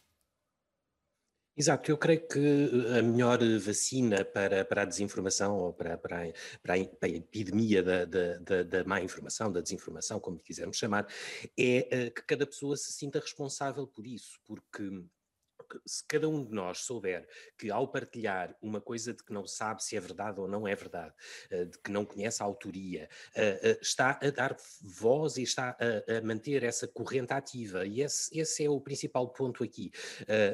A, regulação é evidente, eu concordo com a ideia de que as redes sociais têm um papel dominante no nosso acesso à informação e que por isso têm de ser reguladas, como os meios de comunicação social são regulados, por, por, por legislação vária, e isso é muito importante, mas creio que a, a, a, grande consciencialização aqui a fazer é para que as pessoas percebam que a forma de se informarem é determinante para poderem ter uma opinião sobre qualquer assunto, porque, como se dizia há pouco, de facto, sem factos não há opiniões, e os factos são determinantes para isso. O, o, o panorama que nós temos é que as redes sociais também uh, uh, uh, acabam por piorar a informação que os próprios meios de comunicação social dão, porque o ambiente competitivo em que os meios de comunicação social vivem nas redes sociais e lutando para conseguir a primazia nas grandes plataformas como o Google, para serem o primeiro título pesquisado, etc., faz com que o cuidado informativo nos meios de comunicação social seja dominado por esta perspectiva que é ditada exteriormente pelas redes sociais que não têm nenhuma perspectiva informativa. Portanto, tu São... tocas aqui duas questões. Uma, a consciencialização e o, e, o, e o, risco que cada um tem que percepcionar e combater individualmente.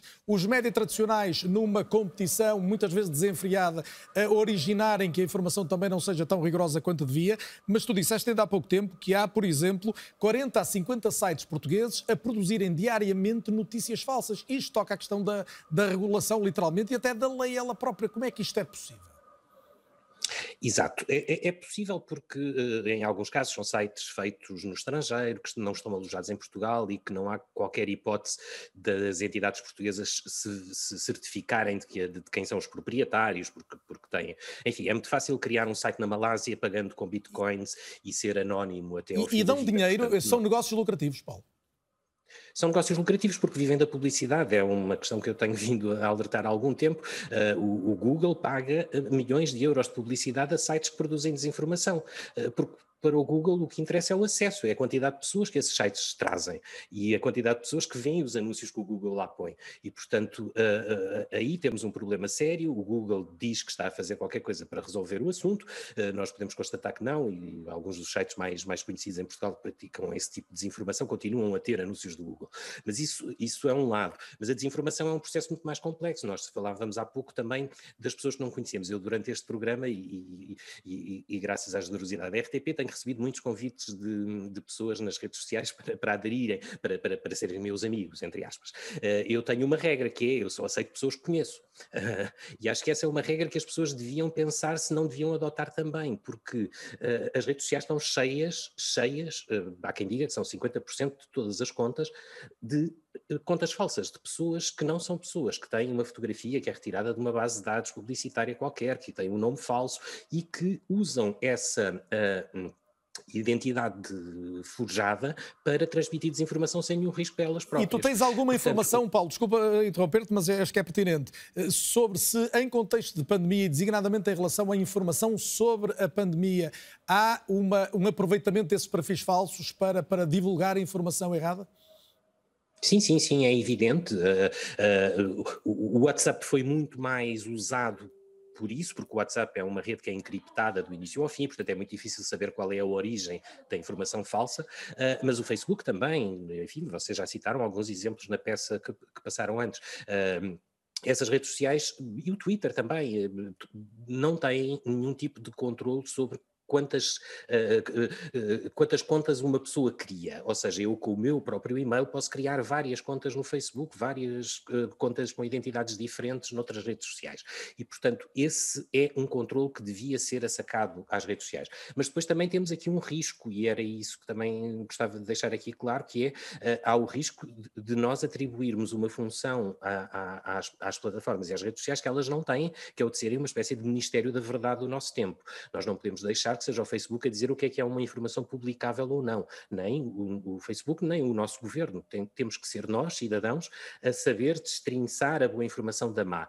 Temos é que ter regulação para que a má informação, para que a desinformação não campeie da maneira que, que está a acontecer agora e que não tenha esta possibilidade de ser usada por correntes uh, políticas, como também aqui já foi dito. Mas só para, só para ficar claro, este... Paulo, quando falas de regulação, ou seja, os poderes públicos, as entidades públicas, desde logo a Assembleia da República, por exemplo, no caso, no caso português, que é quem legisla, têm de intervir, é isto? Eu creio que sim, creio que seria mais útil a nível europeu, teria mais eficácia. Portugal, Portugal tem um, um- um papel muito limitado na sua capacidade de regular as redes sociais, enfim, eu creio que as leis portuguesas já podiam aplicar o que aplicam a- aos meios de comunicação social e em alguma medida, eh, sobretudo nas campanhas eleitorais, por exemplo, onde a desinformação é muito utilizada, creio que eh, as regras da Comissão Nacional de Eleições têm que ser impostas eh, da mesma maneira às redes sociais que são aos meios de comunicação social tradicionais, creio que isso é importante, mas creio que a nível europeu eh, e, e- a nível mundial, enfim, a ONU, co- como ouvimos eh, o secretário-geral António Guterres dizer, tem que ter um papel aqui também, mas creio que a nível europeu era muito importante que isso fosse feito, mas não foi. Eh, o- o- a União Europeia continua a confiar na autorregulação das plataformas, continua a achar que as plataformas estão no bom caminho a perceber quais são os problemas que têm que resolver e a resolvê-los. E isso é evidente para todos nós que não está a acontecer. Aliás, no, no início do Covid, eh, um dos trabalhos que fiz, um dos trabalhos iniciais, ainda em março, foi o, o Facebook tinha centenas, milhares de anúncios a venda, eh, enfim, fraudulenta de máscaras, numa altura em que as máscaras escasseavam, e não sei se recordam, é? já foi há muito tempo, apesar de ter sido há menos de um Uhum. ano, mas eh, em que não havia máscaras para, para, para, para, para, para- servir eh, as pessoas que precisavam delas no, no serviço de saúde. E, e o Facebook tinha milhares destes anúncios e diz- dizia que os proibia. Portanto, não tem nenhuma capacidade para controlar este tipo de, de desinformação eh, que é feita. E depois isto é, eh, isto altera, acaba por alterar as nossas vidas, não só pela forma como, como enfim, tem um efeito direto na forma como nós podemos estar a tomar um medicamento eh, errado, eh, com, a percepção de que aquilo nos está a ajudar a combater a doença, mas também na forma de como nos organizamos socialmente, porque estas eh, fontes de desinformação e estas correntes de desinformação muitas vezes também têm objetivos políticos claros, de desestabilização do debate público e de tentativa de criar teorias da conspiração que levam pessoas. Eu, eu- vou dar um exemplo, se calhar, para tornar isto tudo mais simples. Nós sabemos agora que há uma congressista nos Estados Unidos que acredita que os fogos florestais na, na- na- na Califórnia foram, foram criados por um laser eh, posto por uma conspiração de judeus no, no espaço. Eh, ah, ah, estas pessoas acabam por ser eleitas para, para, para, Para lugares, para parlamentos, lugares públicos. para lugares Eh, públicos. Rui Calafato, volta à conversa com o consultor de comunicação Rui Calafato. Rui, eh, pegando nisto que dizia o Paulo Pena, um dos maiores riscos será a dificuldade de ler a informação e, e- e de percepcionar qual é a verdadeira, qual é a falsa, qual é a mal intencionada, eh, se transformar também numa dificuldade em acreditar na ciência. No atual contexto, este pode ser o problema. Até por um motivo, que é, nós vivemos, este, estamos com 20 anos do século XXI. Nestes 20 anos nós tivemos já, e isto a- a- assusta as pessoas, é o século do medo. Porque nós assistimos em direto aos ataques às torres gêmeas, tivemos a seguir o terrorismo, a seguir uma avassaladora crise financeira e agora uma pandemia. E ao contrário do que diziam, há, como é evidente, eu já disse e repito, para não enganar as pessoas, há manuais de gestão de crise de todas as áreas, mas nunca ninguém sabia o que era gerir uma pandemia. Até por um motivo. Aquele jovem assessor do Hospital de São João eh, deve saber, até pela sua decisão diária, que o mais importante na comunicação não vem nos manuais, que é gerir o bom senso, tanto na decisão como na comunicação. Porquê? Porque quem faz comunicação, como eu digo, comunicação é uma ferramenta. Eu sou consultor de comunicação, eu não sou decisor de comunicação. Eu aconselho, eu tento levar com a minha ferramenta a explicar às E pessoas. então, Sr. Rui Calafato, vamos a este exercício. Tivesse Vamos, de aconselhar agora o, o governo português, designadamente, porque é em primeira instância quem gera a crise, ainda que haja outras entidades públicas que têm, que têm uma intervenção, o que é que aconselhava em primeiro lugar? Olha, eu vou fazer algo que é raro em Portugal, porque há muitos conhecedores de manuais, mas há poucos depois em televisão a dizer o que fazer. Eu vou dar aqui três, quatro sugestões, pessoas concordam ou discordam. Uma que eu já disse, a questão, e falei há pouco, a questão do porta-voz não é esconder o ministro, não é esconder o primeiro-ministro. É, com bom senso, saber quando é que o ministro vem e quando é que o primeiro-ministro fala. E, portanto, a, fi- a figura do porta-voz pode ajudar a esclarecer a diferença entre a decisão política Seria e o um conhecimento porta-voz com conhecimento com científico. conhecimento ci- e com acesso, portanto, com acesso à informação científica e, de preferência, a meu ver, da área da ciência. Depois, muito importante sobre a questão das redes sociais. E outra coisa que tem muito, aliás, Eu vou dizer aqui, vou fazer de Marta Moreira Marques, ela não se vai importar. Até porque pode intervir. Porque eu, vou, vou, eu, tô, eu sou muito solidário com uma causa dela, que é a questão que tem faltado neste, nesta fase do governo, que é as ciências comportamentais e comunicação devem estar nos grupos de trabalho. E acho que a psicologia e a sociologia devem estar. Ora bem, há bocado o Gustavo falou de uma coisa que é muito importante também, que é a questão da segmentação da mensagem referente aos públicos. Ora bem, nós não podemos fazer mensagens no TikTok, que é para crianças, para chegar aos séniores. Nós temos que escolher os meios e a linguagem e a mensagem para cada meio. Ora bem, vamos começar por algumas Portanto, coisas O primeiro que ponto era o porta-voz, a segunda é a adequação das mensagens aos sociais. públicos. Vamos às redes sociais. Como é óbvio, e eu concordo com o Ricardo, com as pessoas que falaram antes de mim, é necessário conhecer o Paulo Pena, disse muito bem, as pessoas têm que destrinçar o que é certo e o que é errado da sua consciência. Mas o governo pode ter algo que muitas empresas têm, que é ter uma equipa em redes sociais, para lá de uma plataforma que publique o que é notícia verdadeira, ligada à ciência, etc., e ter uma equipa que de imediato diga isto é falso. Quase uma espécie de fact-checking, está muito em voga nas televisões em Portugal, de imediato esclarecer quando alguém está a falhar. Para isso é preciso uma equipa complementar, religada ao digital, com 5, 6, 7 pessoas a trabalhar diariamente. Para quê? Para evitar esses, uh, essas deturpações. Depois, para mim, duas coisas que são fundamentais. Ligar a alguém que trabalhou muito bem na primeira fase da pandemia, que deu muito apoio às populações, autarquias e juntas de freguesia. As pessoas não sabem porque nós vivemos muito em Lisboa, no Porto, mas há juntas de freguesia, há câmaras municipais que têm máquinas de comunicação própria, aliadas a algo que é uma, uma realidade que muitos não conhecem em Portugal, que é a questão a força da imprensa local e regional. Temos que usar os meios locais e regionais para explicar às pessoas, porque muitos recebem por assinatura, não vão comprar à banca. A maior parte das pessoas recebe por assinatura, muita gente dos, dos jornais regionais e locais. Na questão da segmentação, claro que nós temos que seguir mensagem para o TikTok, para os mais jovens, para os mais séniores que estão no Facebook, hoje em dia, outro tipo de mensagem. Mas muito importante, isso foi o Gustavo Carona que disse no primeiro. A RTP já está a fazer, ontem te vi a ti, Carlos Daniel, com o Hugo Gilberto, com a Sónia Araújo, com a Tânia Ribas de Oliveira. O que é que eu quero dizer? Agregar as figuras públicas de todos os canais, RTP, da SIC, da TVI, mas depois os desportistas, como disse o Gustavo Carona. Os porquê? artistas. Os artistas, porquê? Porque isto é uma Os batalha atores. comum. Porque dizia São Paulo uma frase que era muito importante: combatei. Combatei sempre, mas combatei o bom combate. Este é um combate das nossas vidas. A ciência do comportamento devia intervir mais, eh, Marta Moreira Marques, no aconselhamento dos políticos e pergunto se há exemplos disso noutros países. Sim, uh, definitivamente. Portanto, é a minha área, agora vou puxar para esse lado, mas eu e outros cientistas temos apontado para essa, para essa importância. Um, uh, noutros países há estes exemplos, portanto, eu queria começar por dizer que não é só a nível, uh, de, de, de, só a nível governamental, mas a própria OMS tem um grupo de especialistas na área das ciências do comportamento de diferentes especialidades, psicologia, sociologia, economia comportamental, comunicação, etc., que prestam apoio, não apenas na situação da Covid, mas de uma forma geral em tudo o que podem ser decisões em termos de saúde. E temos exemplos no Reino Unido, temos exemplos no Canadá, na Holanda, na Finlândia, na Irlanda, portanto, vários exemplos internacionais. São diferentes estruturas, não são iguais em cada sítio, mas aquilo que se pretende é trazer a evidência e o conhecimento desta área para apoiar quer na tomada de decisão do ponto de vista político, quer depois na própria comunicação. E o Ricardo Mexia falou disto no início, de esta questão que eu acho que é fundamental, que é poder participar naquilo que são as recomendações que podem ser dadas aos governos, às outras autoridades, que depois tomam a decisão que devem tomar, mas que estas, que estas recomendações sejam baseadas naquilo que é evidência e naquilo que vai ocorrendo em Portugal,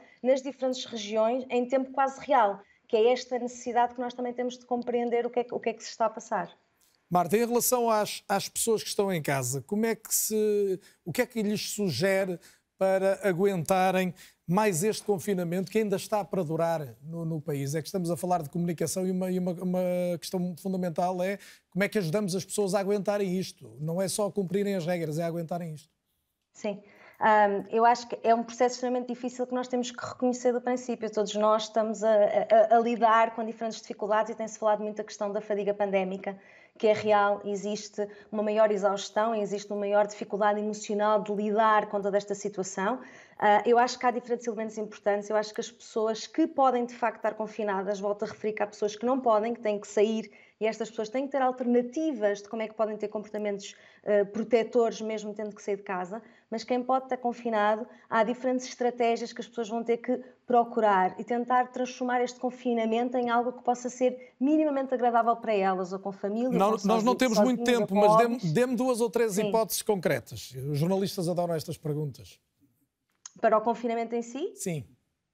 Eu acho que há, há aqui há dois elementos diferentes. Portanto, por um lado, as pessoas procurarem aquilo que as podem fazer sentir melhor no confinamento, seja a aproximação da família, seja do ponto de vista profissional, seja encontrar um hobby que seja importante para elas. Portanto, o que é que elas podem valorizar mais e reforçar mais durante o período de confinamento? E tentar estar em contato com outras pessoas na medida do possível, portanto, com, com a distância que é necessária, mas tentar evitar este isolamento social e existem recursos eh, para isso que as pessoas podem procurar. E por outro lado, as pessoas irem também percebendo, e aí é um lado muito importante que nós temos todos do ponto de vista da comunicação, que é as pessoas perceberem exatamente como é que este esforço que estão a fazer está a resultar do ponto de vista positivo naquilo que é a redução das hospitalizações, na redução da transmissão e terem este feedback positivo que vai dando motivação e alento para também uh, aguentarem e terem também uma perspectiva do que é que vai acontecer a seguir.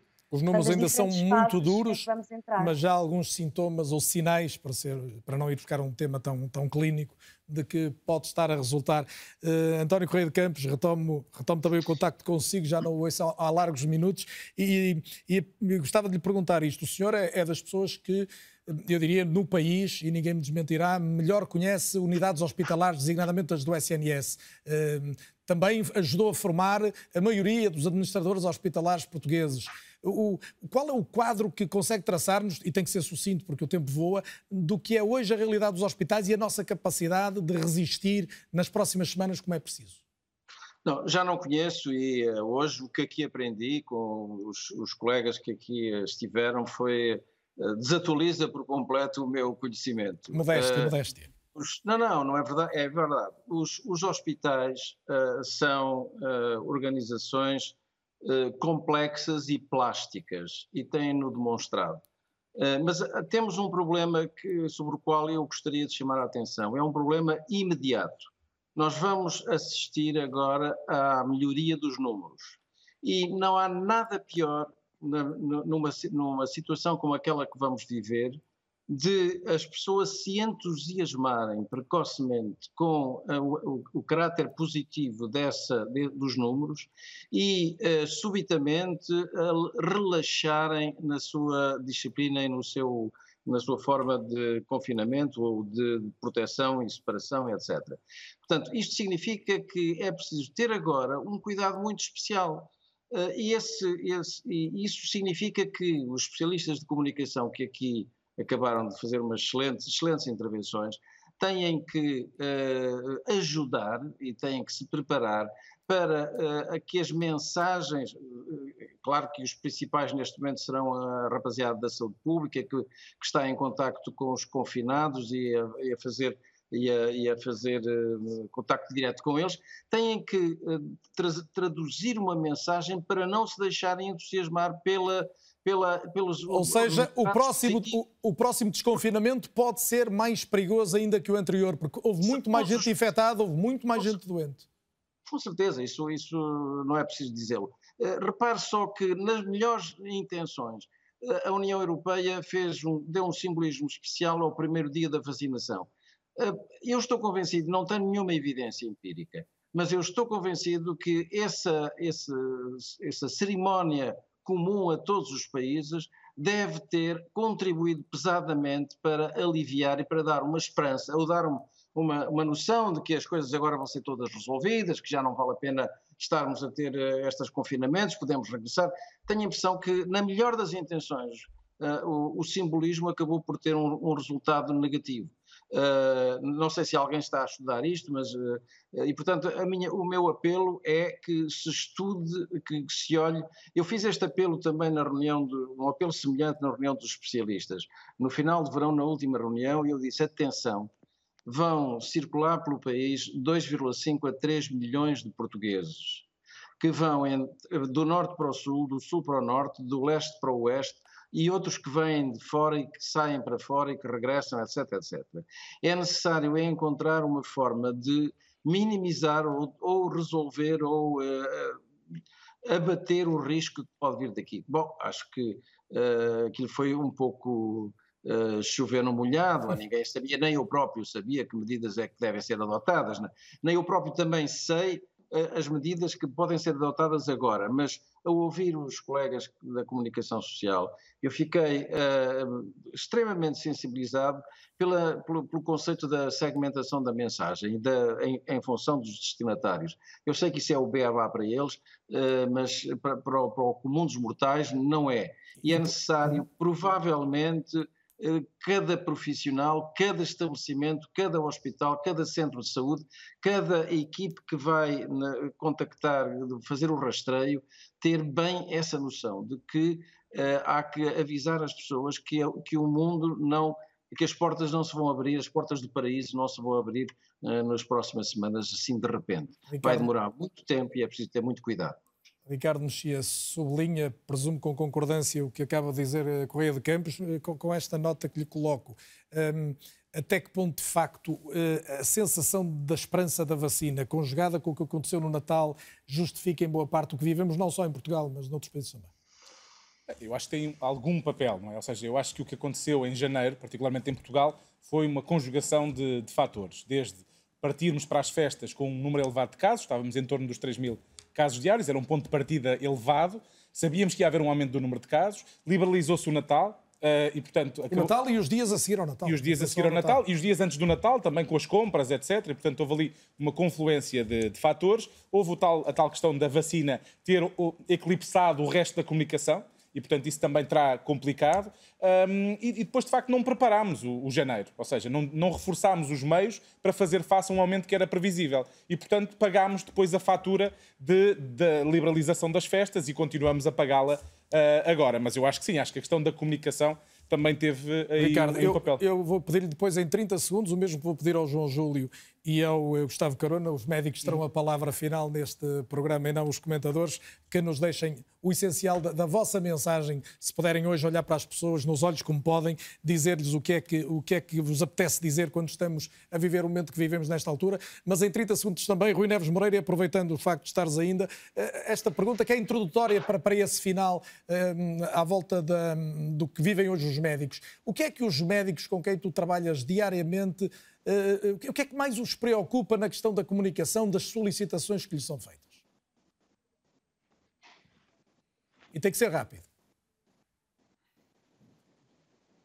Eu creio que não consigo ouvir. Não entram com um grande sentido de missão e com grande. Agora sim, sim, sim. Ouvir? Sim, sim, agora. Uh, muito rápido. Uh, eu creio que todos os médicos, não falo concretamente neste, no Hospital São João, falo do panorama nacional, entram com um grande sentido de missão e de responsabilidade. Ou seja, quando um assessor de comunicação, a pergunta se calhar é esta, vai ter com eles e diz eu preciso que fale para um jornalista, a reação é de que isso também faz parte da missão? Completamente. E, e no Hospital São João há, essa, essa, há muito essa preocupação, principalmente das lideranças, da importância não só do trabalho, que, que, é, que, é, que é inevitável, o trabalho do hospital, como o trabalho de, de comunicar, informar e transmitir uh, as mensagens que são fundamentais para, para chegar à população. Rui, muito obrigado. Como pedi, como pedi uh, espero que possam cumprir em 30 segundos. João Júlio Cerqueira, a mensagem mais importante para deixar a fechar. A mensagem mais importante é que neste momento já temos uma solução à vista, graças à ciência, temos várias vacinas no mercado, agora é preciso que as pessoas tenham acesso a elas, que adiram à vacinação. E, em princípio, este ano, por volta da primavera ou no verão, já teremos este problema mais controlado, eventualmente mesmo atrás das costas, e poderemos retomar uma vida eh, mais normal, digamos assim. Ricardo Mexia. Eu acho que há aqui diversos componentes. Aos decisores que tomem as decisões certas, ouçam a ciência e uh, preocupem-se mais em ser uh, comunicadores em saúde e menos uh, assessores de imprensa, ou seja, trabalharem mais em quem comunica saúde e menos em quem faz assessoria de imprensa. Para os profissionais de saúde, naturalmente não posso deixar de enviar uma palavra de incentivo e de, e de, alento, porque tem sido muito duro, mas de facto, como o João já referiu, temos um horizonte uh, perto de resolver o, o, o, problema. E para os cidadãos também pedir-lhes a resiliência possível, eu sei que há muita gente com enormes sacrifícios, mas que uh, também perceber que mantenham a distanciamento físico, pratiquem o contacto social, mas à distância, usando os meios que temos, e seguramente que em breve poderemos ter um novo normal Uh, Mas melhor, que, melhor que este que tivemos de viver ultimamente. Gustavo Carona. Eh, eu acho que nós falamos muito aqui sobre como passar a mensagem e acho que falamos pouco sobre a mensagem. Eh, a nota final que eu queria deixar é que não se contamine o foco principal em médicos que vêm da Alemanha, em vacinas que foram mal dadas, neste, eh, o Stay Away Covid, ou seja, pequenos casos que fazem muito barulho, mas que não interessam para muito na resolução deste grande problema, que é as pessoas reconhecerem os sintomas isolarem-se preventivamente, mal tenham alguma dúvida se estão ou não sintomáticos e, juntamente com os seus contactos mais próximos, usarem máscara sempre que estiverem num espaço fechado, com outra pessoa à frente, independentemente da distância, e mantenham-se o mais distanciados possíveis e respeitem a vossa bolha, ou seja, o vosso agregado familiar, e não interceptem outras pessoas que não fazem parte do vosso agregado familiar. Este tem sido e vai continuar a ser provavelmente o maior desafio das nossas vidas. Acho que é muito importante pormos sempre a ciência à frente e depois pensarmos como coletivo, como equipa, para que consigamos, não é que isto seja um mal menor, porque bom nunca será. Muito obrigado a todos. Foi um gosto para a RTP ter um painel desta qualidade ao longo das últimas duas horas. Agradeço, obviamente, a todos que participaram e, em particular, a si que seguiu este É ou Não É. Voltamos dois, oito dias, mas deixo ainda a nota de que este programa estará disponível na RTP Play e que pode ouvi-lo também em podcast nas plataformas habituais. Boa noite. Até para a semana.